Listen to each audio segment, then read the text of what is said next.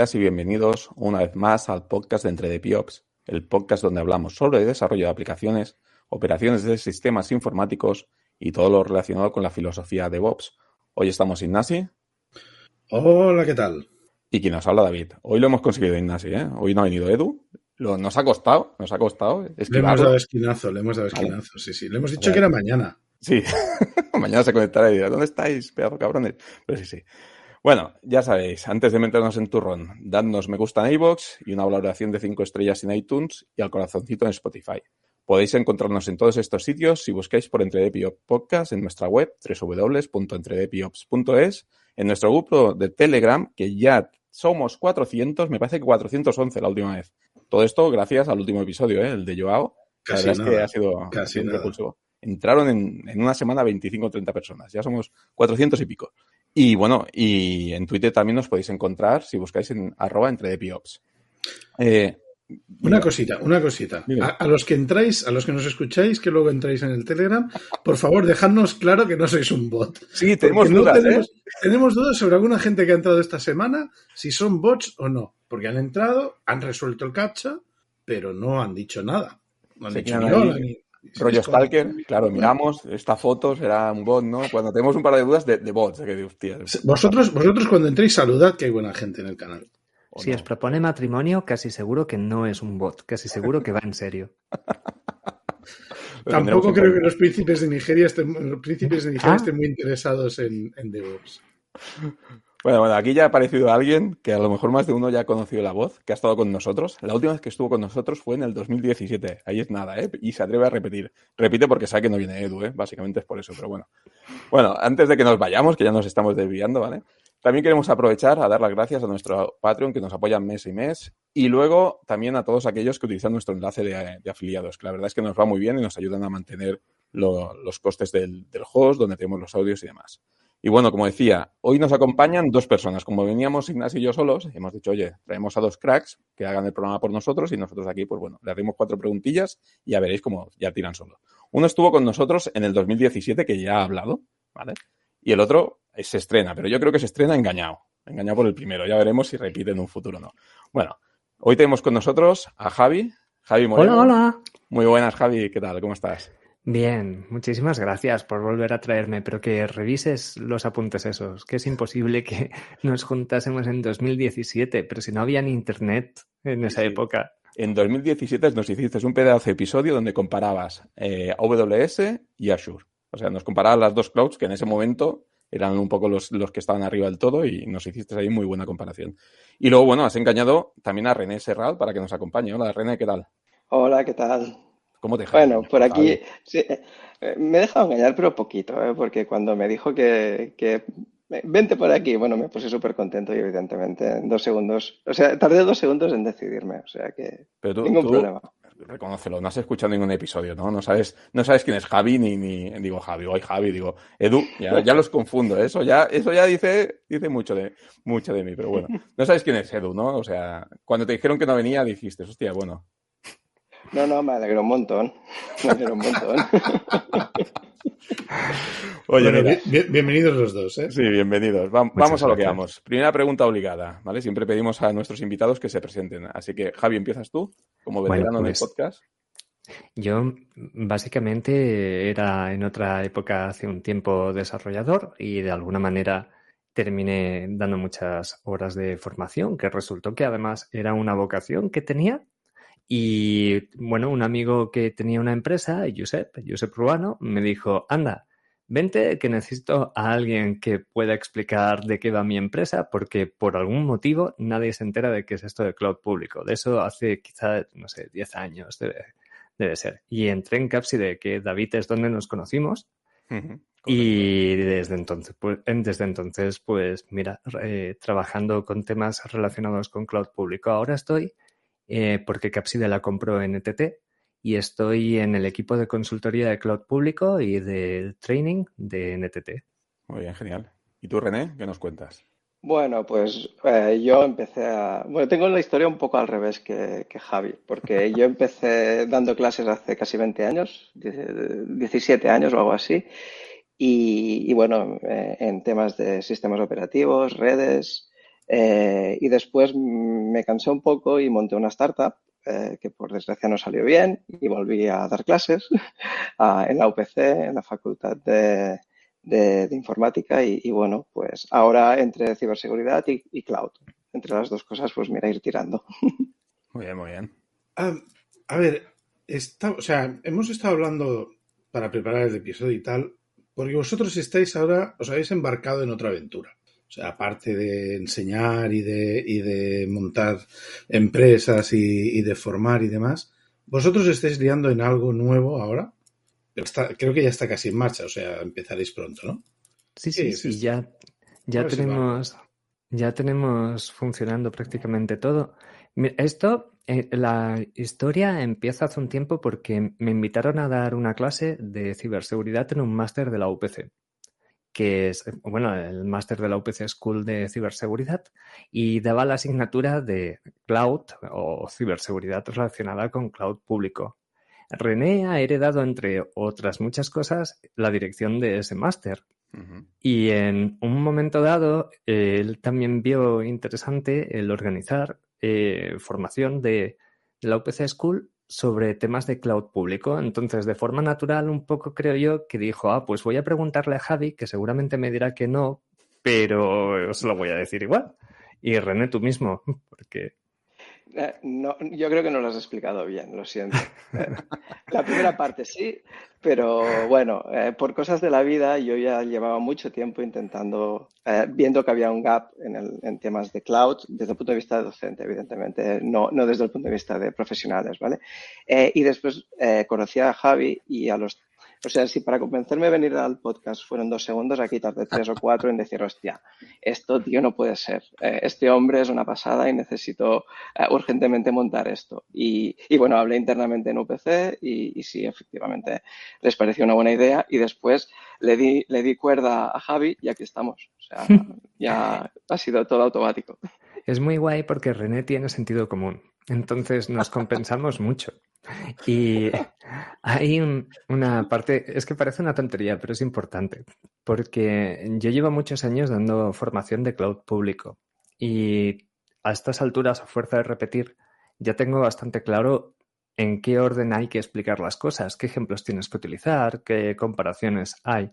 Pero en cambio, estoy acostumbrado a un formato que es el formato comercial de los cursos, que, que vosotros lo conocéis. Al final es que por temas puramente logísticos y de costes y de todo, los cursos que damos normalmente eh, oficiales duran tres, cuatro días, cinco días los más largos. No tiene mucho que ver organizar un curso de cinco días con organizar un posgrado, que al final serán, pues mira, de febrero a julio, creo que es, ¿verdad, René? Es, hay una diferencia tanto de horas, que son 129 horas comparada con las 20 y poquitas horas como de trabajo eh, propio, como simplemente de, calendario, de cómo... Y el tener a alguien como René, que sí que tiene ya mucha experiencia con esto, pues te da mucha más seguridad a la hora, te facilita mucho todo. Ha sido mucho más sencillo. Además, conoce mucho la casa, que eso es otra. Yo en la UPC School mi relación es dar clases y ya está, hasta ahora. Entonces, lo que habéis montado es el posgrado en cloud de, la, en cloud computing de la UPC pero podéis explicarnos un poco, o podéis explicar a la audiencia qué, qué, temas vais a tocar, qué se espera que, hagáis. Bueno, el temario está colgado, ¿no? Pero podéis explicar un poco cómo lo habéis enfocado y las diferentes áreas que vais a abarcar. ¿Quién va? ¿Quién se anima? René, tú ves cortándome que ya sabéis qué me pasa, ¿eh? que yo empiezo a hablar y terminamos a las 7 de la mañana y aquí estamos todavía y, y no puede ser. Así que id cortándome. Pero básicamente, como os decía antes, la parte de que hay que explicar eh, la teníamos bastante clara porque lo hemos hecho muchas veces. Es verdad que eh, al haber un cambio de horas y ampliarse tanto, pues le puedes dedicar muchísimo más cariño y al poder también dar por supuesto que la gente podrá investigar un poco mientras hace los proyectos y demás, pues también te da más flexibilidad. Eh, la idea es hacerlo no como normalmente se hace en los cursos oficiales, sino como realmente tiene sentido porque por lo mismo, porque tenemos más tiempo y nos podemos permitir cambiar el orden de algunas cosas. Y no tenemos por qué arrastrar algunos condicionantes que, son puramente culturales. Parecerá una tontería, pero la mayoría de los cursos a los que vas de cloud público empiezas con máquinas virtuales. Porque en el fondo, quien ha preparado el curso, quienes vienen, en muchos casos es lo que les resulta más familiar. Así que de manera natural pones eso al principio, cuando en realidad es mucho más natural para alguien, si llega un extraterrestre y quiere aprender cloud público, si tú le explicas serverless primero, le va a resultar muchísimo más natural, le va a resultar más fácil. Dices, ah, pues claro, yo así también monto eh, aplicaciones. Entonces, nosotros vamos a empezar después de arrancar simplemente con una pequeña introducción a la gestión básica de permisos, porque si no, no vas ni a la esquina. Después vamos a empezar con serverless. Vamos a hacer desarrollo con, serverless. Que luego, si queréis, hablamos de los profes, pero me hace mucha ilu la profe que tenemos de, serverless. Y, y, va a ser súper divertido y yo de hecho me voy a apuntar como alumno a estas clases seguro. Cuando ya tengamos la parte de serverless, probablemente los asistentes ya estarán todos más familiarizados porque tened en cuenta que habrá perfiles diversos. Después, si queréis, podemos hablar de eso. Con, con, el entorno, al menos. Y ahí ya sí que merece mucho la, pena saltar a IAS y a infraestructura, porque en el fondo, serverless es súper bonito, pero ahora a la hora de la verdad, en muchísimos casos, mira, que me cojas esto y me lo pongas en tal servidor. y, y hay va a ser una parte que es la que más tiempo le vamos a dedicar, donde más tiempo vamos a invertir, que está dividida en varios trozos, porque ahora os digo IAS, pero en realidad no lo vamos a explicar todo seguido, lo vamos a ir intercalando, porque resulta mucho más natural para poder entenderlo. Y, va a empezar desde en networking, en AWS, porque cuando estuvimos mirando las horas disponibles, decidimos que lo lógico era centrarnos en un único proveedor para la parte principal y, a ver, es lógico que sea AWS, que es el más popular. Y a partir de networking, después saltar a computación, almacenamiento, etcétera. Y esto ya os digo, no de una forma consecutiva, lo digo así para facilitar la explicación, pero realmente va a estar intercalado con otros temas, porque a la que ya seamos capaces de tener servidores, podremos hablar de observabilidad, y de monitorización, de gestión de logs, este tipo de cosas. Eh, cuando ya tengamos más o menos el conocimiento necesario para desplegar la típica aplicación de sota, caballo y rey de, toda la vida, bueno, pues integraremos también alta disponibilidad. Vamos a integrar también patrones que cuando estamos en cloud público son súper naturales y de hecho la alta disponibilidad no es un requerimiento no funcional que tenga. O sea, es que simplemente si no le pones alta disponibilidad a una aplicación la has diseñado mal, la arquitectura. Punto. Pero cuando estás aprendiendo creemos que será mejor si primero lo hacemos de una manera más sencilla y después añadimos esa capa de complejidad. Y cuando ya realmente hayamos llegado allí podremos dar también un repaso a a, cuál es el rol de un Site Reliability Engineer y cómo llevar también a cabo la, el mantenimiento de un sistema vivo, cómo aplicar los parches, cómo gestionar una incidencia, este tipo de cosas, que además la persona que lo va a explicar también va a ser muy, muy interesante por su vida personal. Luego, si queréis, comentamos, comentamos algún detalle sobre los profes porque son la clave de todo, ¿eh? Luego, lo, luego lo repasamos, luego lo repasamos. Es que ahí hay unos cuantos sospechosos habituales que ya os digo yo que me, eh, que me voy a apuntar de alumno. Y también lo vamos, claro, a ver, el superpoder del cloud público en el fondo es la automatización. Es la, la, la diferencia real. Lo que hace que no sea un host más caro es que la automatización te hace ser infinitamente más eficiente. Entonces vamos a integrar también paso a paso desde el principio, ¿eh? pero paso a paso vamos a ir integrando cómo crear pipelines, cómo crear infraestructura como código. Vamos a centrarnos, las pipelines van a ser pipelines sencillas, y, pero la, infraestructura como código vamos a centrarnos en Terraform. No vamos a usar eh, CloudFormation o CDK, porque yo soy, por ejemplo, súper fan del CDK, pero al final las horas que tenemos son las que son. Entonces, nos centraremos en lo que son las herramientas más populares del, mercado. Y, después, un tema que va a estar súper interesante y que no es tan fácil encontrar en, otros cursos y que ya sé que a primera vista puedes decir, uh, es la gobernanza. Y ya sé que al principio puedes decir, uff, gobernanza, esto es de gente con corbata y, y y demás. Y Pero a la hora de la- procedimientos y flujos y cosas. Y, y eso, eso, puede parecer eso, pero eso era antes. En cloud la gobernanza es lo único que hace que no te quieras tirar por un puente a los tres días. Y además, la gobernanza no deja de ser algo que es, son decisiones de diseño en, en cloud y al final es automatizable también. Y tenemos la suerte de poder explicar cómo funciona la gobernanza en entornos corpora- corporativos, que eso es algo que no es tan fácil encontrar en un post en Internet o- pero claro, claro, es que es eso. Si nos dedicamos a eso, pues mira, esa parte podemos explicarla. Y cuando ya terminemos, tenemos algunas charlas también por medio. Ojalá hubiésemos tenido más horas para poder incluir más charlas, pero como mínimo va a haber una que va a ser súper chula sobre los vendors de, por parte de alguien que ha trabajado mano a mano con ellos y, y que va, y que va a explicar su experiencia personal. Y cuando ya terminemos esta parte, que es más, pues, eh, eh, relativa a AWS, vamos a utilizar Kubernetes como una excusa también para ver un poquito Google, eh, la Google Cloud Platform. Nos da pena no poder dedicarle más tiempo a Google y no poder dedicarle más tiempo a Azure, pero al final hemos preferido explicar bien los distintos aspectos necesarios para tener una infraestructura crítica profesional en public cloud en lugar de contar servicios a lo loco de todos los, de todos los proveedores. Pero al menos que tengamos una excusa para ver otra forma de trabajar. Y hablaremos de Kubernetes. No va a ser un posgrado centrado en Kubernetes, pero al menos la gente que venga sí que tendrá una idea clara de cómo, eh, tanto cómo utilizarlo, como cómo poner, cómo arrancar un proyecto en Kubernetes y los aspectos básicos del segundo día. De, vale, ya tengo esto funcionando, ¿cómo hago que no se me venga todo abajo a la primera que tenga que hacer un upgrade de versión? Ese tipo de cosas.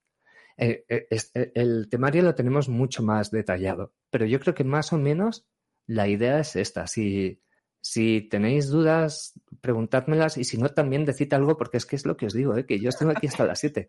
Yo, de hecho, creo que te estás haciendo tú solo el podcast. ¿eh? O sea, yo estaba aquí, estamos todos asintiendo así con la cabeza. Ay, perdonadme, es que me- No, no, eh, encantados. Como siempre, Javi, nos quedamos embobados ¿eh? contigo. O sea, es, un- es una Yo- para, para complementar un poco lo que comentaba Javi, eh, ha explicado muy bien todos los bloques que va a tener el, el- el posgrado y tal, pero para mí una- un, un gran cambio que hay respecto a, a la, a la docencia más habitual es que, como él ha dicho ya, hay como una historieta que va mo- moviéndose por dentro de todos los, los temas y va a ser algo incremental, pero no desde el punto de vista docente, que también, sino desde el punto de vista práctico. ¿Vale? Porque la idea es de construir un proyecto y que este proyecto vaya evolucionando con las asignaturas, donde el objetivo final es tener una plataforma y una infraestructura funcionando, evidentemente con un caso de juguete, pero, pero que todo lo que haya, todos los componentes sean reales. Entonces, para mí esto es muy bueno porque por una parte hace trabajar al estudiante y le da aquello que solo se aprende cuando te peleas con ello, porque es la realidad, ¿vale?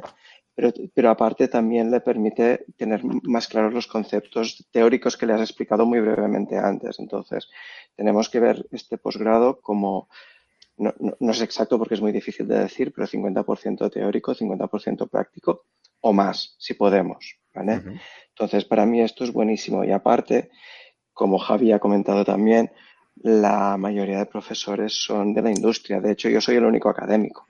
Y, yo solo voy a estar muy poquitas clases y menos haría si pudiera, ¿vale? Porque, porque la idea es de que la gente vea la chicha que te encuentras cuando estás currando de esto 24 horas al día, no en un despacho haciendo cuadri- cuadritos y, y flechas.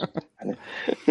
René os dice que es académico, pero un, un día le traéis al podcast para que hable de lo suyo, para que hable de su startup y de lo que hacían a bajo nivel con networking, y luego me comentáis.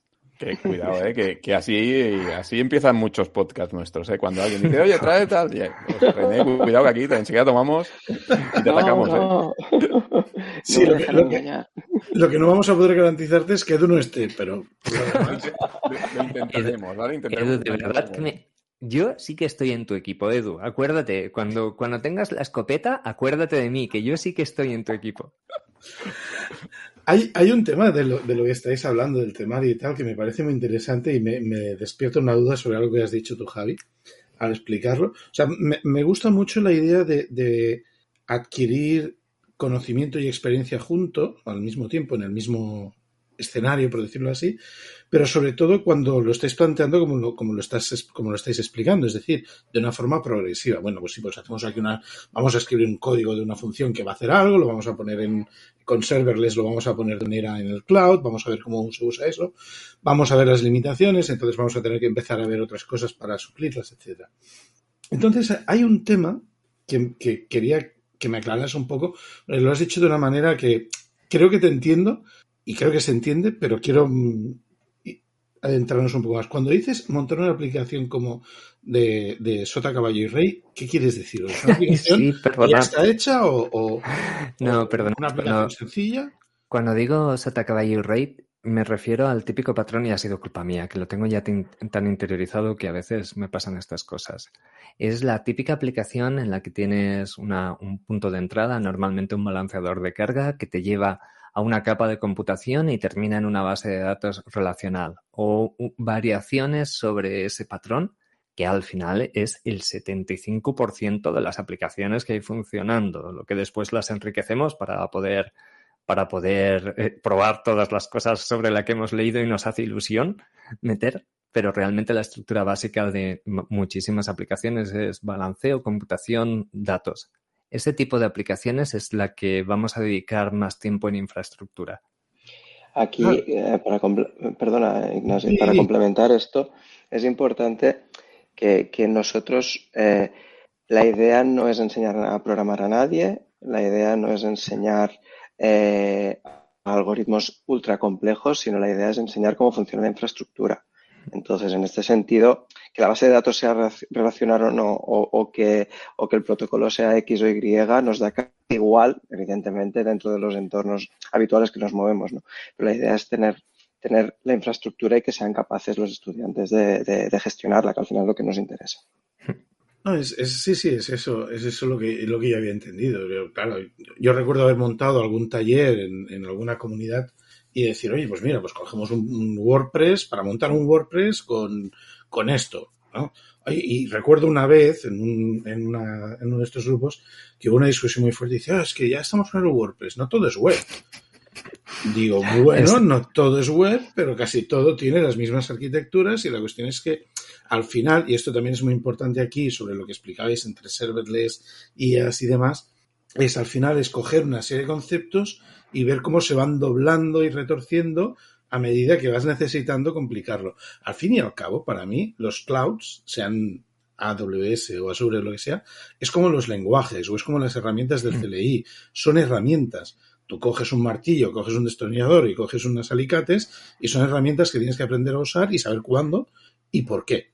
Entonces, esto es es, para mí es todo lo mismo al final. Eso es súper importante porque al final es un posgrado de arquitectura. Vamos a dar un, un conocimiento muy, muy práctico, pero lo fundamental es que quien se apunte al curso tiene que entender para qué sirve cada herramienta y cada servicio y cada la, la- la típica comparación que hacen siempre de cada bloque de Lego, cómo se coloca para formar la figura final. Y, a- y- y- pero es bueno, ¿eh? El comentario sobre que no todos son aplicaciones web, porque al final también es verdad que hay una parte que no. No nos vamos a centrar en todos los tipos de aplicaciones que hay, porque es que no, no da el tiempo, pero sí que haremos eh, aplicaciones asíncronas basadas en colas. Eso también entrará, porque, soy, porque además es que SQS es mi servicio preferido de AWS, es lo mejor que ha parido Amazon en toda su historia. Así que aunque tenga yo que ir a dar esa parte, esa parte la vamos a hacer.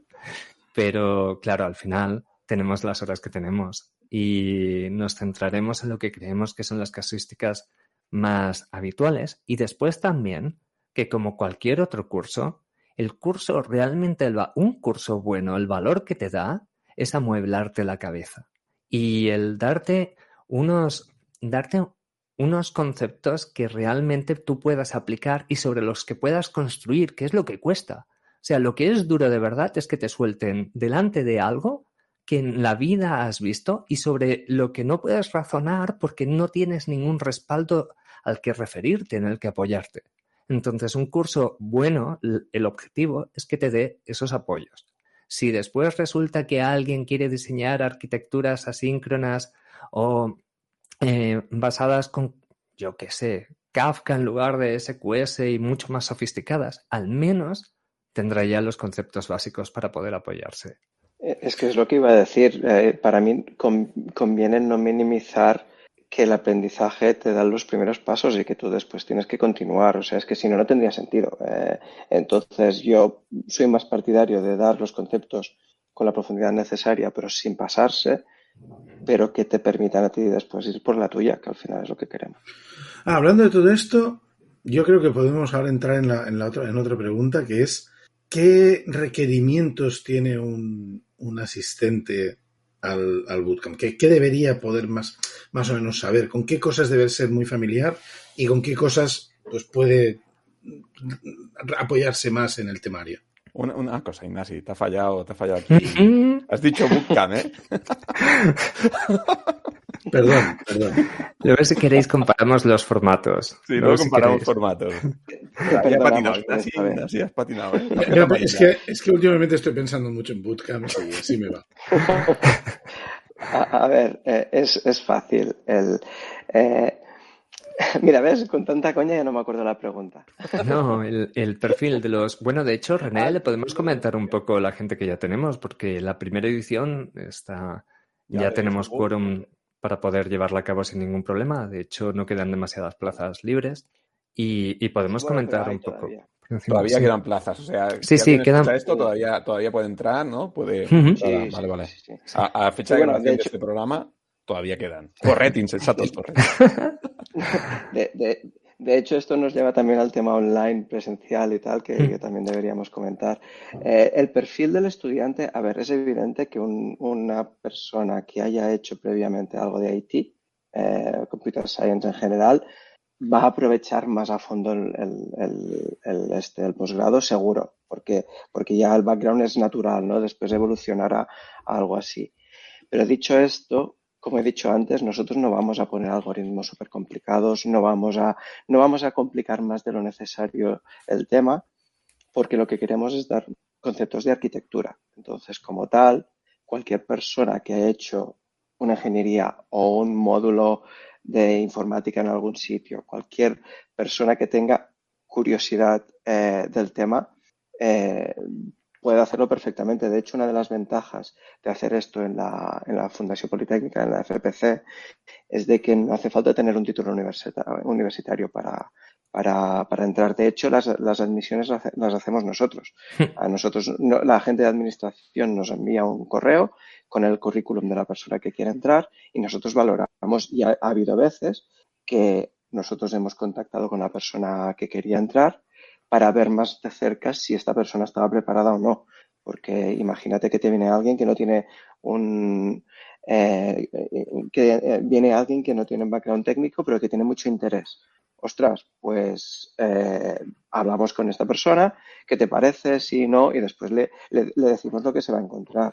Entonces, eh, es muy variopinto, pero evidentemente siendo técnico te va, te va a beneficiar más. Lo que has dicho es súper crítico en el fondo es un tema de gestión de expectativas. Es decir, quien se apunte tiene que tener claro cuál es su background y qué quiere obtener. Y la, como todo es una campana de Gauss. ¿eh? Lo que los alumnos que tenemos hasta ahora, que es alrededor de 20, es una campana de Gauss. Tenemos tres o cuatro personas que hacen el posgrado por estructurar, pero que realmente saben de cloud muchísimo y que me hace mucha ilusión que vengan además, porque es que a los demás a los que vamos a dar clases nos van a dar la vida, nos van a ayudar mucho, gestionando, ayudando a los compañeros. Y después tenemos un par de personas que no tienen tanta experiencia con cloud en concreto o con tecnología en concreto. Pero lo que ha dicho René, el objetivo de ellos no es el mismo. La gente que ya sabe muchísimo de cloud estructurará más y también tienes un título de posgrado que también es pues algo que es útil, es, es diferenciador. La gente que ha tenido eh, menos experiencia con esto, pero que tiene eh, ahorrado el dinero para poder llevarlo a cabo, que después si queréis lo hablamos también, porque por mucha rabia que me dé hay que pagar para poder hacer el, el, el posgrado, eh, saben que probablemente su camino va a ser más largo, que estos son los primeros pasos y que van a sufrir, van a sudar para hacer estos primeros pasos, como nos ha sucedido a todos cuando entramos en un campo nuevo. Y si no, pues otro día os cuento mis primeros tres meses en Cápside. Pero que al final. Yo me río porque lo sé, es la historia. Amigo, amigo, si es que yo creo que es la mitad de los que estuvimos en Cápside pasamos por los mismos tres primeros meses, pero teníamos un objetivo y sabíamos que era el inicio de, del camino. Entonces, es tener eso claro. Eh, algo muy importante del posgrado es que no se va a trabajar a nivel individual, porque eso lo tenemos más que comprobado. Ni en el trabajo es efectivo, ni en clase tampoco. Vamos a trabajar siempre en grupos. Así que vamos a organizar grupos y vamos a hacer que esos grupos sean heterogéneos, de manera que se puedan apoyar entre ellos y que tengan puntos de vista diferentes, que eso me parece muy enriquecedor. De esa manera, eh, mm, queremos conseguir que nadie se sienta descolgado. Pero otra vez, de nuevo, es una campana de Gauss. Lo que os he comentado de la gente que sabe muchísimo y la gente que tiene menos experiencia son los extremos de dicha campana. La enorme mayoría es gente que tiene... Eh, la enorme mayoría, no lo hemos contado, ¿eh? lo tenemos que hacer todavía, pero mm, yo diría que son personas que llevan tiempo en IT, pero en entornos más tradicionales. Y que con esto lo que hacen es adaptarse a cloud público. Y en referencia a lo que ha dicho... Con, no, perdona, con el objetivo de hacer un reskilling dentro de sus propias compañías o, potencialmente buscar trabajo en otro sitio, que es al final lo, positivo de esto, ¿no? Ok, y lo que comentabas, René, que va a ser presencial, remoto, ¿cómo lo vais a organizar? Aquí, aquí, Javi, bueno, hemos estado como locos preparando esto porque realmente, eh, a ver, la presencialidad es buena, pero evidentemente en nuevos tiempos después de la pandemia y tal es una realidad. Entonces, del máster, si vais a, perdón, del posgrado, si vais a la, a la página web veréis que hay dos ediciones, ¿vale? Que puede parecer un poco raro, pero es como la Fundación Politécnica lo organiza. Aquí tenemos poco a decir nosotros, ¿vale? Entonces, hay uno que es eh, presencial y el otro que es online. Entonces, básicamente, el contenido va a ser exactamente el mismo porque las clases van a ser híbridas. Hemos puesto unos micros la mar de chulos en las clases, tenemos unas cámaras que son la hostia, tenemos todo preparado para que los profes solo tengan que enchufar el portátil y va a ser magia, o sea, va a ser brutal. Eh, y básicamente eh, el profe va, a charlar y se va a escuchar en, en los dos sitios a la vez. Y pues bueno, los grupos los vamos a hacer híbridos también, en toda probabilidad. Esto está, todavía estamos definiéndolo, pero la idea es, tener heterogeneidad a todos los niveles por la riqueza que comentaba antes este Javi, ¿no? Pero entonces, si lo he entendido bien, la gente tiene que optar por una de las dos opciones, ¿no? O 100% híbrido o 100% presencial, aunque luego los grupos se mezclen, o puede, o puede decir, oye, mira, pues 50-50, ¿cómo, ¿cómo va? No, si te matriculas online, no puedes venir presencial por un tema de plazas, porque físicamente no se cabe, ¿vale? Si te matriculas presencial, evidentemente puedes asistir online, porque el, link estará allá, o sea, no vamos a, no dejarte entrar si, si lo haces, ¿no? Y bueno, también en algún momento, si alguien que se ha matriculado online vive cerquita y le hace ilusión conocer a los profes y yo qué sé, ya lo hablaremos. Pero René se refiere a que la UPC School al final esto hay que entenderlo, que es algo que a mí me ha llevado un proceso, ¿eh? Pero la UPC al final es una entidad que tiene una historia y tiene una inercia y una forma de trabajar que les ha funcionado súper bien durante muchos años. Esto que estamos haciendo, que a mí personalmente me parece súper interesante, eh, cambia esas formas de trabajar. Entonces, hay parte de lo que de forma natural podríamos hacer, como el hecho de decirle a cada uno, mira, elegid cuándo venís y cuándo no, que no se puede implementar directamente con total libertad porque es que hay unas normas en la casa y ya está, y tenemos que ir haciéndolo paso a paso. Pero sí que tendremos cierta flexibilidad, porque al final es que estoy seguro de que si alguien quiere venir un día, podrá venir. Si alguien no lo puede seguir en presencial eh, por el motivo que sea, podrá seguirlo online. Lo bonito es que podrás, inicialmente podrás elegir qué hacer, que es lo que a mí me parece que tiene que ser. O sea, el hecho de, tanto en el trabajo como en la educación, como en todo lo demás, si lo bonito no es que te manden a casa, lo bonito es que tú puedas elegir hacerlo en remoto si te conviene.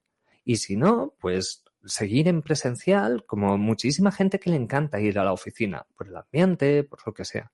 Es la capacidad de elegir. Y lo que ha dicho René es que me parece lo, más interesante de todo, que esto en el fondo nos da riqueza, tanto de estudiantes, porque vamos a tener estudiantes de, de Latinoamérica, que tenemos algunos ya matriculados, como de profesores. O sea, algunos profes no van a estar aquí.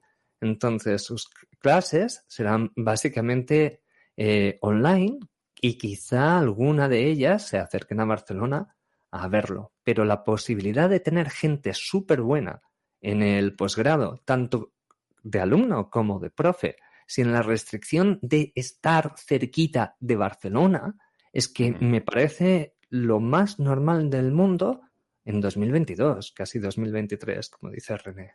Totalmente, totalmente de acuerdo. Es, la manera, ¿eh? yo creo que lo estáis enfocando de la mejor manera posible en este sentido. Es un poco challenge y seguro que nos salen problemas para los que no estamos del todo preparados. Pero al final, lo que ha comentado René, las instalaciones, la UPC las ha adaptado para poder hacerlo. Entonces, ¿qué podemos tener? Podemos tener, por ejemplo, problemas eh, sobre el, flujo de trabajo que hemos pensado que va a funcionar, quizá hay algún detalle que tengamos que adaptar. Pero bueno, llevo tres años dando clases en remoto y me he pasado pues 16 años dando clases en presencial. Al final, y René tres cuartos también. Al final, terminaremos encontrando un flow que no va a ser muy diferente, un workflow que no va a ser muy diferente de lo que tenemos en la cabeza y que nos ha funcionado en remoto y en presencial. Dejadme un minuto solo porque creo que tengo a mi gato loco detrás mío que ha decidido que es buena hora para quemar la casa. Dame un segundo. No te preocupes, no te preocupes. Problemas del directo. Oye, una cosa os quería, os quería preguntar. Lo habéis comentado antes, pero me, gustaría que tratar el tema más en detalle, ¿no? Que es a la gente que habéis engañado para que os acompañe en esta aventura. Cuando, cuando estábamos mirando el posgrado y demás, lo comentamos antes fuera de grabación, cuando estábamos mirando el posgrado decía, ostras, esto puede ser interesante para, nuestra comunidad, ¿no? Que, conozca que tiene estas opciones y demás, porque un tema recurrente que sale en nuestro grupo de Telegram es, oye, formaciones, oye, eh, ¿cómo puedo mejorar? ¿Cómo puedo evolucionar en mi carrera? Incluso hemos hecho algún episodio nosotros eh, recomendando, eh, explicando también nuestras experiencias y demás. Entonces, claro, viendo el temario, ¿no? Viendo la calidad del temario, como por ejemplo temas que nunca se tocan, que yo vi que dije, ostras, eh, esto lo van a tocar, ¿no? Como es el disaster recovery, algo, algo que, ¿sabes? Que es lo que tú dices, gobernanza, tal, disaster recovery es algo que, se toca siempre muy por encima, con el típico diagrama de las tres, cuatro opciones que te dan, ¿no? Pero, pero no se entra en profundidad. Eh, entonces, claro, ves el temario, ves estas pinceladas de calidad que dices, hostia, van a tocar Disaster Recovery, van a tocar Kubernetes, van a tocar, ¿sabes? Que a lo mejor en otros se centran en otras cosas, ¿no? Más genéricas. Y luego ves las personas que hay, ¿no? Que tengo la suerte de haber, de haber coincidido con ellas, conocerlas y haber podido trabajar, ¿no?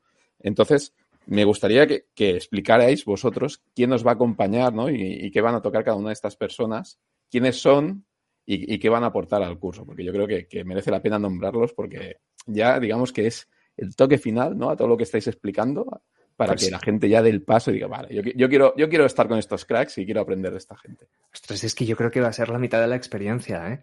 Porque es que estamos súper contentos de la gente que se ha apuntado y, y, lo que dice René que nosotros vamos a intentar dar las mínimas clases posible. Porque yo qué sé, es que yo voy, a ir de alumno, ya no solo por el hecho de lo que me va a explicar, sino por conocer a, a, a Marcia, por ejemplo, Marcia Villalba, que es quien se va a encargar de dar la parte de serverless. Ella trabaja en AWS y es, es de hecho la, la evangelist de serverless que hay en Europa es ella. Y directamente va a explicar esto. Además es una mujer que tiene un montón de carisma, hace unos tutoriales súper divertidos, tiene una vida que yo encuentro súper chulo porque eh, ella... Eh, perdona, Javi, perdona, Javi, porque es que me hace gracia que digas eso porque cuando estaba mirando los profesores, Claro, ella no la conocía, ¿no? Hasta que y dije, esta foto me suena, ¿no? De, algún blog de AWS, haber leído algún tutorial. Y, entonces digo, ostras, sí, si esta es la que hice el tutorial de no sé qué, sí, sí. O sea, he seguido muchos de sus tutoriales. ¿Verdad? Sí, sí, sí. sí. Y, bueno, yo creo que, si no recuerdo mal, el anuncio oficial de Amazon de que, de que la región de Aragón estaba abierta lo escribió ella, si no recuerdo mal. Era suyo, sí, totalmente. ¿Verdad? Bueno, pues ella se nos va a encargar de dar la parte de serverless. También le podremos preguntar cómo funciona trabajar dentro de AWS, trabajar dentro de la empresa. Eh, su, su, ella va a empezar dando las clases en remoto porque estará, no recuerdo si estará en Latinoamérica donde tiene la familia o en Finlandia donde vive habitualmente. Y eso a mí también me parece muy interesante, el hecho de poder. Y, y, y va, a hacer, va a hacer esta primera parte. Y con un poquito de suerte podrá venir a Barcelona para que la conozcamos también en persona, que es también algo que, que es chulo. Y después también estará Esther Nieto, que es una crack absoluta. Es, es, hemos ido también tirando de agenda y de gente súper buena. Esther, eh, coincidimos con ella en, en Capside. Y Esther tiene una cosa muy chula también, que ha tenido una carrera profesional, que ha estado en muchos puestos diferentes, complementarios, una evolución de carrera eh, que está interesante también que nos explique, porque ella estaba en operaciones, después ha ido más hacia, hacia gestión y eso estará chulo. Ella va a hacer la introducción de infraestructura, de, perdona, de, infraestructura como servicio en la parte de ellas, va a empezar a, explicarla, a explicarla a ella. Ahora mismo está en, Telefónica en tecnología, así que también tendremos un poco una visión de cómo funciona eh, esta empresa. Y después la parte de observabilidad, eh, René, tú conoces más, a Mark eh, que yo. Si quieres, introducirle tú, porque tienes más confi con él. Sí, bueno, Márquez eh, ahora está acabando el máster en investigación ah, en temas cloud, o sea, el tipo lleva bastantes años ya trabajando, trabajando con temas de, justamente de observabilidad y tal, si bien en la universidad, pero bueno, eh, en un grupo donde se hace transferencia de tecnología con empresas, o sea que el tío es una máquina y seguro que os va a encantar cuando, cuando lo veáis en acción. Y y cuando, cuando terminemos la parte de observabilidad, eh, empezará alta disponibilidad y demás, que se va a encargar Santos Pardos. Que Santos es curioso porque Santos tiene, eh, tiene más certificaciones que un general estadounidense. Y al final me, al final me, me, frustra un poco porque, claro, yo hago trampas. O sea, yo soy profe, entonces me es más fácil poder bloquear tiempo para sacarme las certificaciones con la excusa de que es que lo necesito para dar los cursos. Pero Santos también es profe, pero también trabaja en, industria, combina las dos cosas y aún así, ahora ya creo que tiene más certificaciones que yo, lo que me da muchísima rabia. ¿Qué dices? No me lo puedo creer. Indignante, completamente indignante. Y es un crack, porque tiene las dos partes. Tiene una experiencia como profe, además es un, un tío que da gusto escucharle, o sea, es una persona que es tranquila, transmite, no te pone histérico como me pasa, como hago yo en la mitad de las clases, y, que tiene un conocimiento profundo de, industria. Y, luego, luego nos vendrá Tasia, Tasia que, Anastasia Kondratieva, que es una chica que probablemente conocéis de Twitter, es una crack, es, es una, una tía brillante que se dedicaba a interpretación y traducción hace unos años. Ella habla ruso, habla ucraniano, habla, habla inglés eh, y, se dedicaba a, traducción, pero que decidió que traducción, que es algo que te gusta mucho, pero que las facturas no las pagas. Entonces, hace tres o cuatro años dijo que iba a hacer un cambio, un cambio profesional, sin tener realmente... Eh, sin tener realmente un background de tecnología o una vocación inicial. Ya os contará, ya contará ella la historia, y, empezó a estudiar de forma autodidacta. Y empezó a meterse en Linux, empezó a meterse en administración, empezó a ver cómo funcionaba el cloud. Y ha hecho ese recorrido en, en, apenas cuatro años. Y a día de hoy es una profesional que está, está trabajando en, en, una, una, empresa, una inteligencia artificial eh, como SRE. Es una mujer que sabe muchísimo, tiene una capacidad de comunicación espectacular y, y lo bonito es que ella recuerda perfectamente cómo era su vida antes de realmente estar eh, trabajando profesionalmente. Esto me parece súper valioso para la gente que venga al posgrado, que también tenga pues esas, esa falta de confianza en ti mismo si vas a ser capaz de hacer este camino. O sea, ya es la demostración directa de que es perfectamente posible. Y, y además es que explica muy bien. O sea, de hecho, de hecho podéis verla, ha dado ya algunas charlas, ha aparecido en bastantes podcasts Podéis también seguirla por Twitter, que, que, no sé ahora cómo está el tema, porque con lo de Elon me he desconectado un poco, pero el 50% de Twitter era Tasia. Entonces. se va más todón, ya está, ya está. Eso es, eso es. Yo creo, yo creo que sí, yo creo que sí. Mira, y que no quería hablar de, de del tipo ese hoy, pero ya. No nos desviemos, Javi, no nos desviemos. No, no lo he podido evitar. Entonces, Tasia se encargará también de eh, distintas partes como eh, SRE y como Disaster Recovery, este tipo de, de, partes. Y después tenemos también a otra persona que lleva muchísimos años organizando comunidad, dando charlas, que es Vicens García. Que Vicens ha trabajado en Reino Unido, ahora ha vuelto aquí a, a Cataluña. Eh, él tiene un background de desarrollador del que no se avergüenza, le pasa igual que a mí. Y, y ahora está de manager de gente también, de un, de un equipo. Y Vicente nos va a hablar de infraestructura como código y también de todas estas experiencias que él ha tenido. Y seguro que le habéis, que le habéis escuchado en alguna charla o le habéis visto en alguna convención. Y, y al final, cloud público, lo que hablábamos antes, el superpoder que tienes es la automatización. La automatización es desarrollar.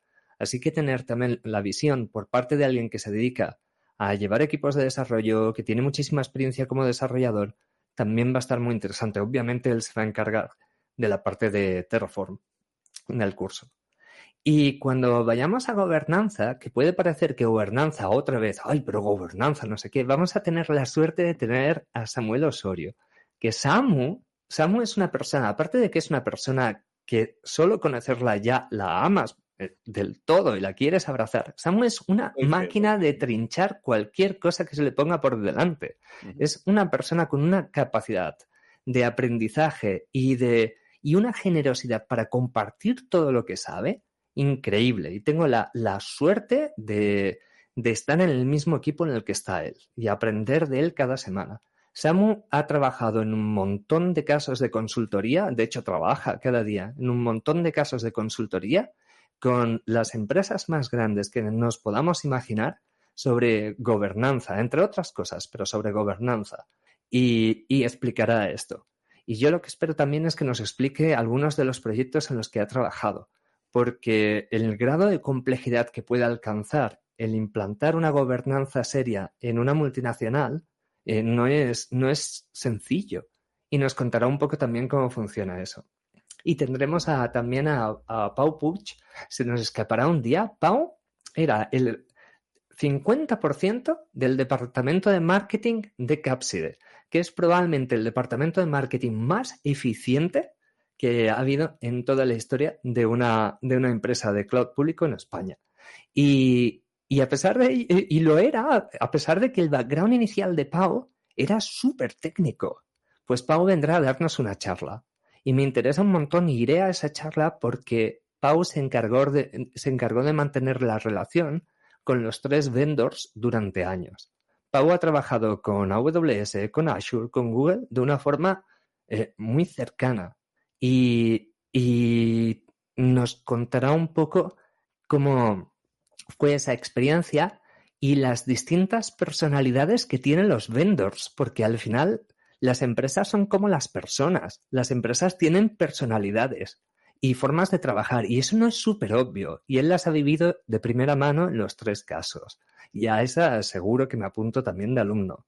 Y hacia, hacia el final, bueno, tendremos a René, ¿eh? Que René. René ya, se olvidó aquí, René.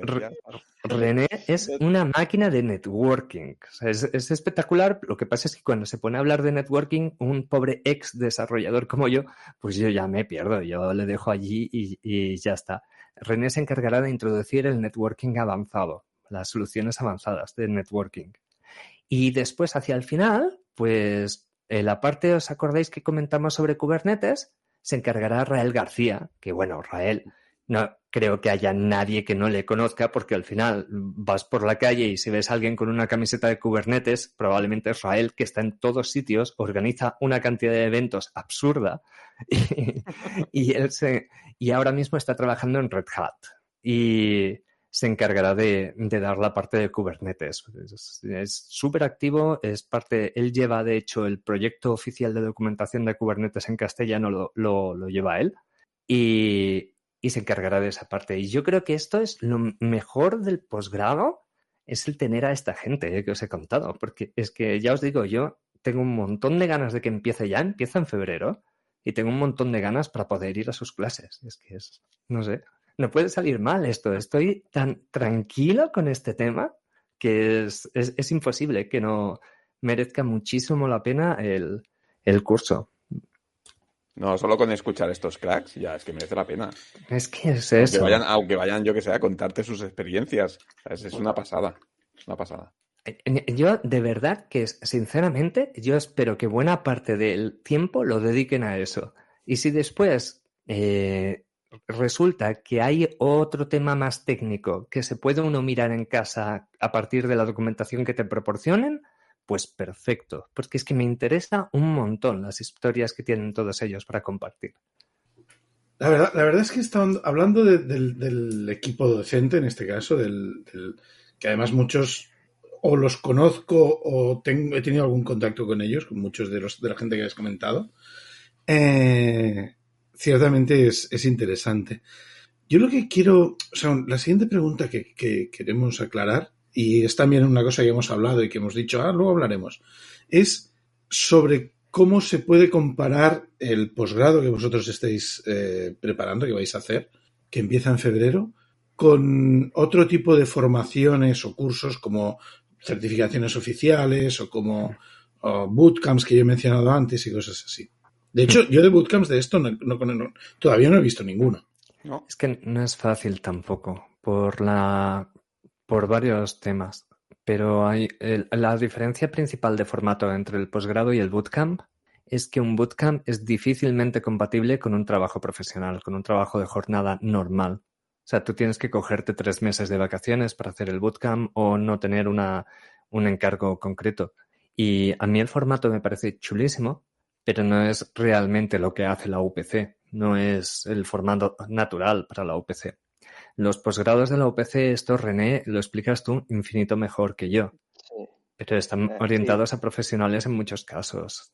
bueno, de hecho, la, orientación es la industria para gente que está trabajando. Las clases empiezan a las seis y media de la tarde hasta las nueve y media.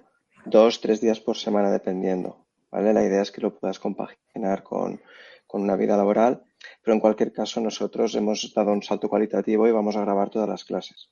Esto significa que en el caso hipotético que no pudieras asistir, evidentemente es mejor que vengas, ¿no? Porque en directo puedes hacer preguntas y tienes, y tienes el profe allá, ¿no? Pero, pero bueno, vas a poder remirar las clases porque estarán todas grabadas. A cambio, se alarga durante algo más de tiempo. Creo recordar que empezamos en febrero y terminamos en julio. Un bootcamp típicamente duran, sí, ¿verdad, René? Sí, sí, sí, sí. Y un bootcamp típicamente te duran, los que son más o menos serios, unos tres meses. Pero claro, son tres meses súper intensivos. la diferencia de formato es esa. El bootcamp en sí, además, lo que consigues es tener realmente una manguera de conocimiento y de experiencia súper intensa, pero no te da tanto margen para interiorizarlo o para asimilar o para o para plantearte dudas sobre lo que vas aprendiendo. Es una especie de sprint. En cambio, esto es más una carrera de media distancia. Esto tienes un ritmo que es diferente. Un poquito el formato, yo diría que la diferencia es esa, la diferencia principal. Hemos, hemos hablado también un poco de los, de los retos de, hacerlo híbrido, de hacer la parte remota, la parte presencial, de las combinaciones, de, cómo la, de, cómo se han tenido que adaptar las, los espacios para, para soportarlo. No sé si hay algo más que queráis comentar sobre qué retos os, estáis encontrando, pero a mí me interesa mucho el tema del entorno de laboratorio también. Ah, esa es muy buena. No sé, no sé cuál, cuál preferís tocar, Tampoco os estoy dando a elegir, podéis hablar de uno y, luego del otro, ¿eh? Yo Ah, encantado. René, explica el entorno del muy directorio, que eso está, mu- está muy interesante, está muy chulo. Sí. Bueno, ah, vamos a usar eh, AWS Academy eh, y, y estamos hablando para la parte de Kubernetes con Google. Todavía no hemos llegado a un acuerdo, pero bueno, eh, lo más probable es que no haya problema al respecto. Y, y bueno, y desde- usaremos el entorno de Academy, que supongo que ya conocéis, y ya será para, bueno, la base para poder hacer todos los laboratorios, que como hemos dicho antes, la idea es hacer una, una historieta donde cada uno de los, de los módulos que forman el curso vayan formando este, esta aplicación que todavía se tiene que ver qué va a ser, pero yo que sé, la de gatos. O sea, no, insistimos que lo, lo importante no es el tema de la, de la aplicación, como decías antes, WordPress o Joomla o lo que os dé la gana, no importa, porque al final tú lo que quieres es montar infraestructura con la excusa ¿no? de tener una pequeña página web con un pequeño servicio detrás que haga bueno todo lo que sea que tenga que hacer. ¿no? ¿Estáis Entonces, familiarizados bueno, con el Academy, con el AWS Academy? No, es que es una, es, es muy loco porque no hay un equivalente para industria. O sea, yo doy clases normalmente eh, privadas en, en industria, tanto a clientes de NTT como para la propia NTT. Y no existe el Academy. En cambio, cuando estás con eh, dando cursos en centros reglados, como la UPC, puedes optar a él. Y básicamente lo que te dan es un entorno en el que puedes crear cuentas de AWS para los alumnos. Y esas cuentas de AWS, que son bastante generosas, tienen 100 euros asociados. Esto es súper chulo, porque entonces los alumnos no tienen, ni los, alum- ni los alumnos tienen que usar su tarjeta de crédito, ni la UPC tiene que asumir el que un alumno tenga algún error y de repente tenga por allí un gasto de 300.000 euros. Y está, está, que después hablando las cosas se arreglan, pero el microinfarto te lo llevas. Y Me río porque más de uno, y entre ellos, Hombre. yo A me ver. señalo, te has dejado alguna instancia, Hombre. ahí corriendo, Hombre, vez, cuando- y llegas y dices, tío, ¿qué ha pasado aquí? Hombre, cuando Pepe Lu me vino a decir a Javi, ¿esta base de datos que llevas gastado aquí 600 pavos, ¿esto era tuyo o no? Y sí, Pepe Lu, era mío, era mío. Pues nada, agachas la cabeza y ya está. Pues este tipo de cosas las evitas. Y el entorno es bastante generoso. Cada alumno tendrá una cuenta independiente de AWS. Eh, no puedes hacer, no puedes, por ejemplo, lanzar los tipos de máquinas más grandes. Como es lógico, no podrás lanzar una máquina con 100 procesadores. Pero tienes bastantes opciones respecto a, a la- a las máquinas que puedes lanzar. Y vamos a utilizarlo como base. Puntualmente quizás eh, usemos cuentas externas por el hecho de que, claro, a nivel de permisos, allí no puedes trastear muchos. O sea, tu usuario tiene los permisos que tienen y como tú lo que quieres enseñar es a crear policies y permisos, pues allí va a ser difícil. Usaremos otras cuentas para eso. Y la verdad que es un más uno súper grande, porque te facilita muchísimo un aspecto que parece una tontería y después es un drama de quién pone la tarjeta de crédito a la hora de dar el acceso a las cuentas de Amazon. Y, por otro lado, lo que vamos a hacer también es que buena parte probablemente del trabajo se va a llevar a cabo de la forma más romántica posible con la que te puedes comunicar con un sistema, que es mediante línea de comando. Eso es lo más bonito que se puede hacer.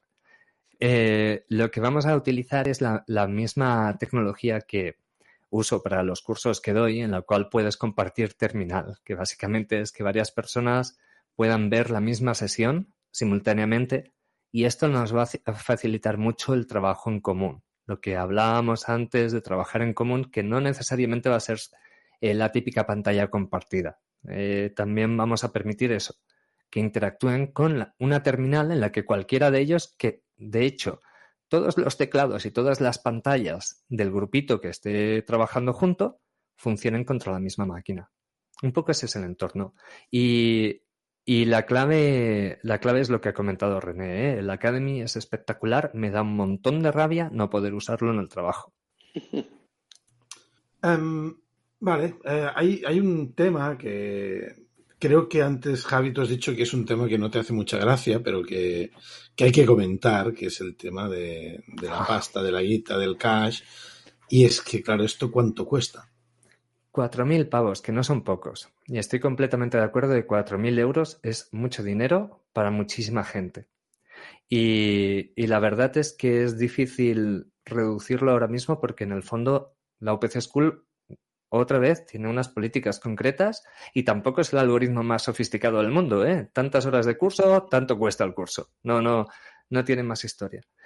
Eh, más adelante, en otras ediciones, puede ser o no que podamos hacer algún tipo de ajuste específico para perfiles concretos, que nos gustaría muchísimo, pero en esta primera edición es lo que hay.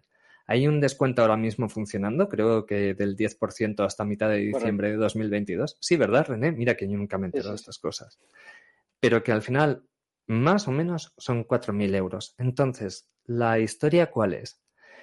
Por un lado, yo lo vería como una inversión. Si estás trabajando en IT ahora mismo, 4.000 euros es algo que te puedes permitir, aunque siga siendo un esfuerzo.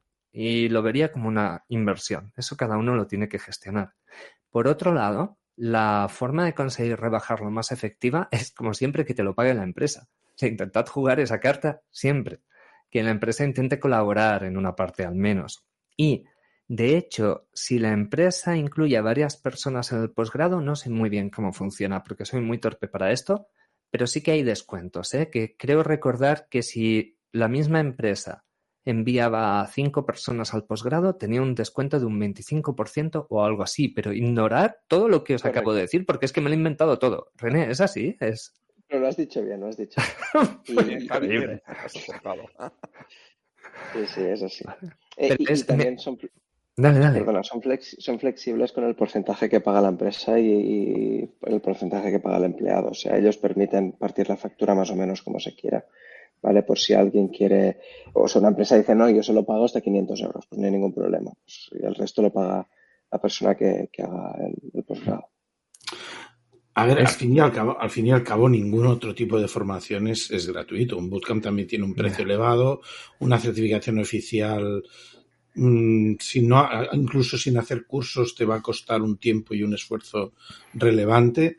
Mm, Aún así me da mucha rabia, ¿eh, Ignacio. Es, es una pena. Es que la, la, la, formación debería ser, la educación debería ser gratuita. Pero lo que has dicho llevas toda la razón. Que yo, por ejemplo, la mayoría de cursos que doy de cara afuera de NTT a, a clientes son cursos de AWS, los oficiales, y son alrededor de 1.300 euros por tres días de clases. Es, quiero decir que a, nivel de precio, a ver, es a nivel de precio es muy competitivo y eso no quita que a la vez sea una barrera de entrada y, da rabia. Pero ahora mismo me temo que eso no lo podemos cambiar.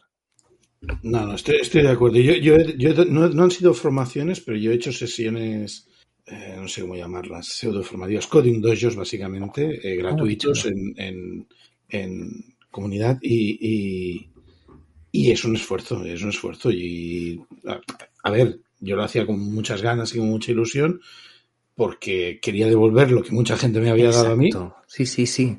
Y, tal, pero claro, luego lo miras un poco, lo pones sobre el de esto y dices, hombre, es que esto mm, también es un esfuerzo y un tiempo dedicado. Pero bueno, es igual, no Mira, de eso. Sí, pero no, pero es un tema que es importante al final también, porque yo me refiero que debe ser gratuito para en el sentido de que quien no pueda pagarlo pueda acceder igualmente.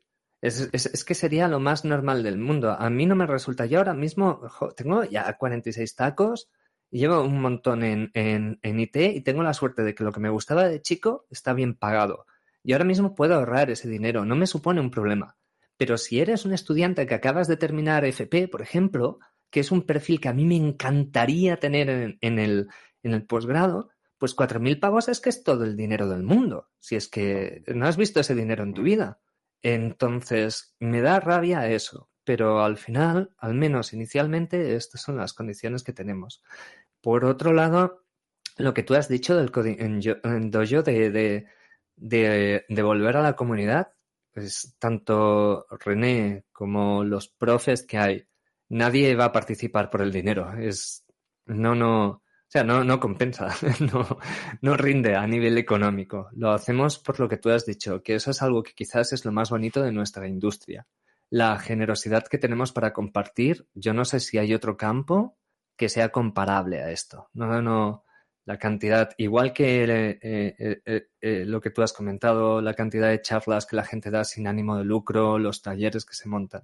Bueno, pues tienes la esquizofrenia esta. Las, las conferencias, por ejemplo. Es que es eso, es increíble. ¿Qué, otra, ¿Qué otra industria tiene esto? Es que no, no, se me ocurre. No hay muchas, no, no hay muchas. bueno, no sé si, David, ¿quieres no, no, te, veo animado. Yo, yo estoy aquí. Es que ahora me he despertado. Ahora te está haciendo efecto la cafeína. Sí, sí, será eso, será eso. Em, hemos visto que, el posgrado acaba con un proyecto. Eh, ¿Tenéis alguna idea o algún... ¿Qué es, qué es lo que buscáis en el proyecto? Es que, es que el tema de los proyectos en posgrados es más complicado de lo que parece, porque al final la historia está en que todos los alumnos tienen que hacer un proyecto, si no, no tienes el título de posgrado. Esto, corrígeme René, si me lo estoy inventando sobre la marcha. Sí, sí, es, es un prerequisito de la, de la, de la FPC de vuelta. Y, y a la práctica esto significa que nosotros, o sea, nosotros entendemos de que el estudiante que va a venir está trabajando en su gran mayoría, entonces duplicar el esfuerzo fuera del aula es una putada para, ello. Entonces, nuestro punto de vista es, evidentemente, habrá días que te tocará currar en casa porque es imposible calcular perfectamente el esfuerzo que te va a suponer hacer algo, pero la idea es intentar minimizarlo lo máximo posible. A la práctica esto significa de que no queremos que la gente haya haga un proyecto muy complicado y lo que vamos a hacer es que los propios grupos que van a hacer para hacer estos building blocks que comentábamos antes, ¿no? Vamos a aprovechar este, este proyecto por etapas, diríamos de alguna forma, como el proyecto final que van a entregar. Van a tener que hacer una pequeña memoria y entregar este documento al final junto con el código o, lo que sea que, hayan hecho.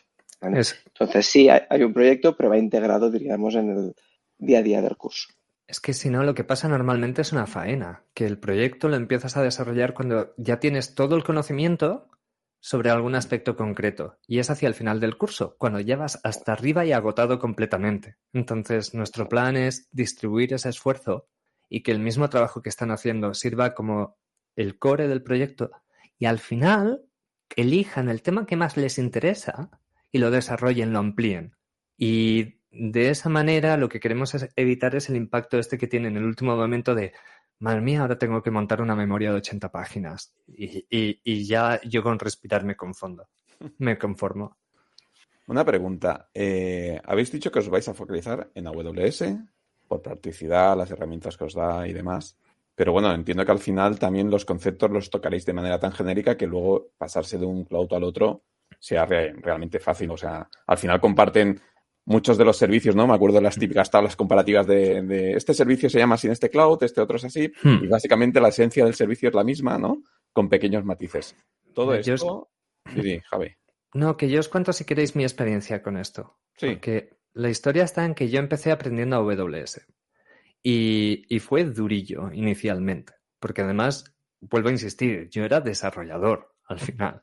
Eh, me entró todo de golpe, ¿vale? Y fueron los tres meses, pues los tres meses iniciales de Capside, que eso hay que pasarlo y ya está. Eh, que la suerte es que te apoya todo el mundo, si no, eso es duro. Pero aprendí AWS. Después nos tocó aprender Azure y, y a pronunciar Azure en vez de Azure. Entonces, la historia está en que no fue lo mismo, amigos. O sea, yo ya, mi, mi travesía del desierto yo ya la había hecho. Eh, es verdad que lo que terminas es a veces, cuando haces esto, al principio, aplicas patrones que no son naturales. Es como cuando cambias de un lenguaje a otro, que sigues programando en Java con la sintaxis de Python, pero no haces la forma natural de describir algo en Python.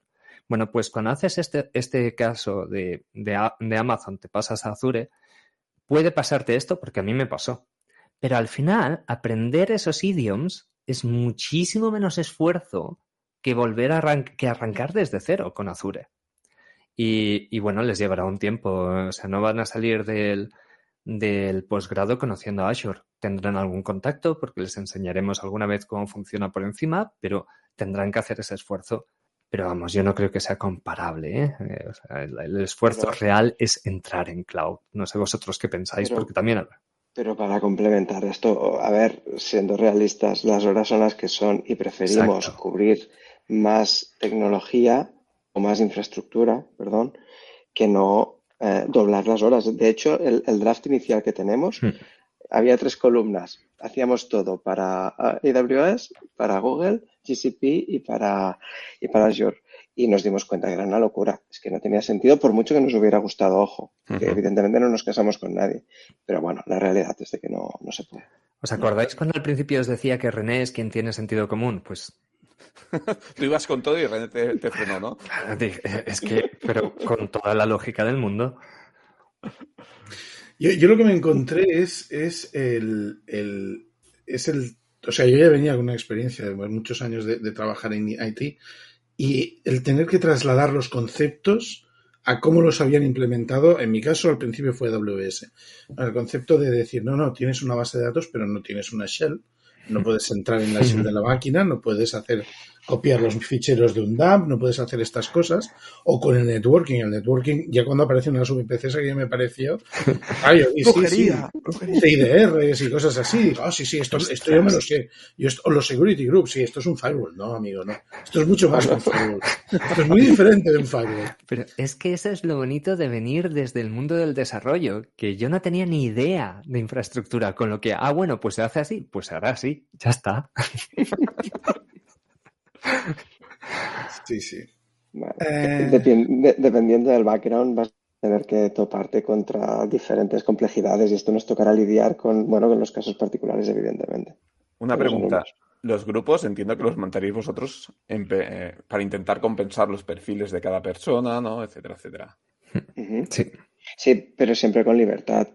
O sea, no, no, vamos a obligar a grupos, vamos a naturalmente elegir grupos. Es un poco diferente.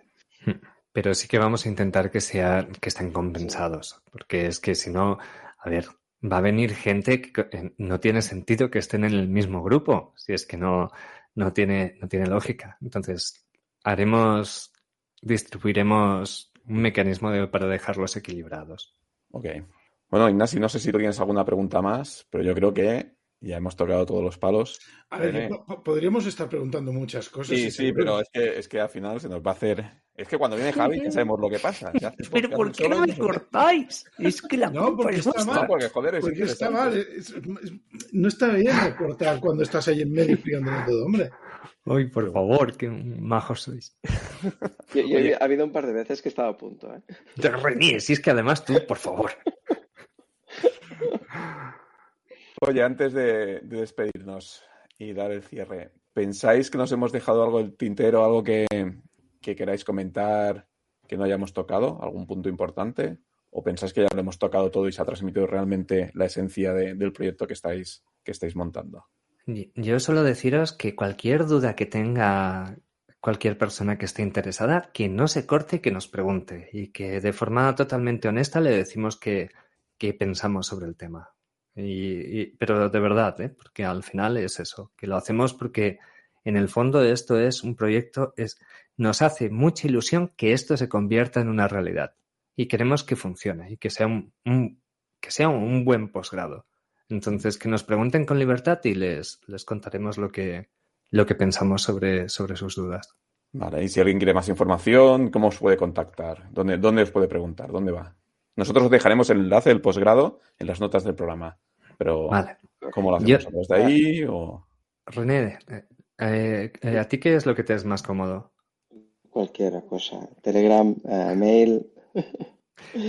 Pues si ponéis la dirección de René, yo, yo, estoy, yo estoy intentando quitarme de Twitter, pero a ver, llevo, llevo 7, 8 años intentando quitarme de Twitter. Entonces, eh, probablemente lo más fácil es encontrarme por allí en arroba ciberado, ¿vale? Y si no, siempre también nos cortéis y me podéis escribir en, en javimoreno.duck.com, que estoy ahí súper ilusionado con mi dirección de DuckDuckGo, que son súper majos. Pues allí también me podéis escribir. También me podéis buscar por LinkedIn. Si buscáis Javier-More, salgo por allí y, por donde eh, seguro que por un lado o por otro me encontráis. Y, si necesitáis también hablar con René y no le localizáis directamente, no os preocupéis, que os reenvío, le reenvío el contacto y ya está. Ok, perfecto. Yo, quería decir dos cosas. Eh, una cosa es que el día, perdón, el día 30 de noviembre hacemos una sesión informativa, ya con slides al, uso, así más antiguo diríamos. Eh, creo que si alguien se quiere informar es la mejor manera porque allá hablaremos del tema económico, hablaremos de, del temario, no, en tanta profundidad, ya os lo aseguro como hoy, porque hoy hemos, creo que hemos hecho un buen resumen. Y, y la segunda cosa, que si alguien duda en apuntarse, no sé, solo ver con la excitación que tenemos tanto Javi como yo, yo creo que es bastante fácil ver ¿no? que, esto va a ser la leche y, que vale muchísimo la pena. Lo del 30 de noviembre, que es una sesión online, será presencial. Sí, es online, es online. De hecho, os podemos compartir el enlace si queréis. Es lo que os iba a decir. Si nos dais el enlace, lo pondremos también en las notas por si a alguien le interesa, le interesa asistir. Perfecto. Oye, perfecto. Yo me estaría aquí un buen rato más, ¿eh? pero bueno, también grabamos por la noche. Se nos está haciendo ya pesadillo, ¿no? Ignacio ha bostezado varias veces, pero estaba ahora se estaba despertando, pero bueno. Es que Ignacio es el que tiene un trabajo de verdad, pobre hombre. Oye, Javi, dos, dos. Javi, René, un placer teneros aquí. Muchísimas gracias por venir a explicar el proyecto. La verdad es que no lo hemos pasado teta. Yo creo que, bueno, ha quedado demostrado que es súper interesante. Se ha confirmado lo que ya sabíamos mirando la documentación, que es un proyecto hecho desde la pasión, por grandes profesionales, por gente que se lo pasa bien, ¿vale? Que, tiene, que tiene, vamos, disfruta de su trabajo y que yo creo que, vamos, va a ser, va a ser un éxito. Va a ser un éxito. Oh, el, año que viene venimos a daros la paliza a ver de cómo, cómo ha ido la edición y os traemos algún, algún alumno también. Venga, vale. y, gracias, y, gracias a gracias a vosotros, ¿eh? que es me ha hecho un montón de ilu, además. Y además, hoy veros con las webcams encendidas. Está muy guay. Hombre, sí, sí. Qué menos, qué menos. Pues nada, ha sido un placer. René, Javi. Muchísimas gracias. Un placer. Y lo dicho, ¿eh? de aquí, cuando acabe la, esta temporada, por así decirlo, este, este curso, venís y nos contáis la experiencia. Lecciones aprendidas y demás. Muchas gracias a los dos. Perfecto. Muchísimas gracias. Hasta luego. Hasta luego. Pues nada, si os gusta nuestro trabajo, corred la voz, dadnos cinco estrellas en iTunes, me gusta en iBox y corazoncito en Spotify. Ya sabéis, buscadnos en todos estos sitios por EntredePiops, en nuestra web www.entredepiops.es, en Telegram y en la cuenta de Twitter, arroba entredepiops. Y por favor, dadnos feedback, que nos gusta leer ahí los comentarios que nos dejáis, como en el último episodio que, oye, nos ha encantado, etcétera, etcétera. Pues ya sabéis, dadnos feedback y así Nasi se pone contento. Y Edo también llora un poquito. Recordad, si os animáis a ayudarnos, tenemos nuestra cuenta de Patreon, patreon.com barra y nuestro link de afiliados de Amazon. Que eso hace que un pequeño porcentaje de vuestras compras vayan a nosotros sin que veáis ningún incremento en el precio y nos ayuda a pagar toda la infraestructura necesaria para correr y almacenar los, los diferentes episodios. Pues nada, ha llegado el momento de despedirnos, Ignasi. Hasta la próxima, muchas gracias. Y que nos habla David. Hasta la próxima. Adiós.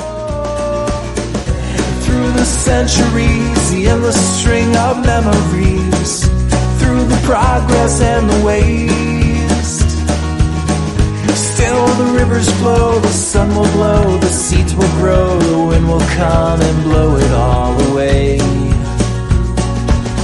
Are just a memory replaced.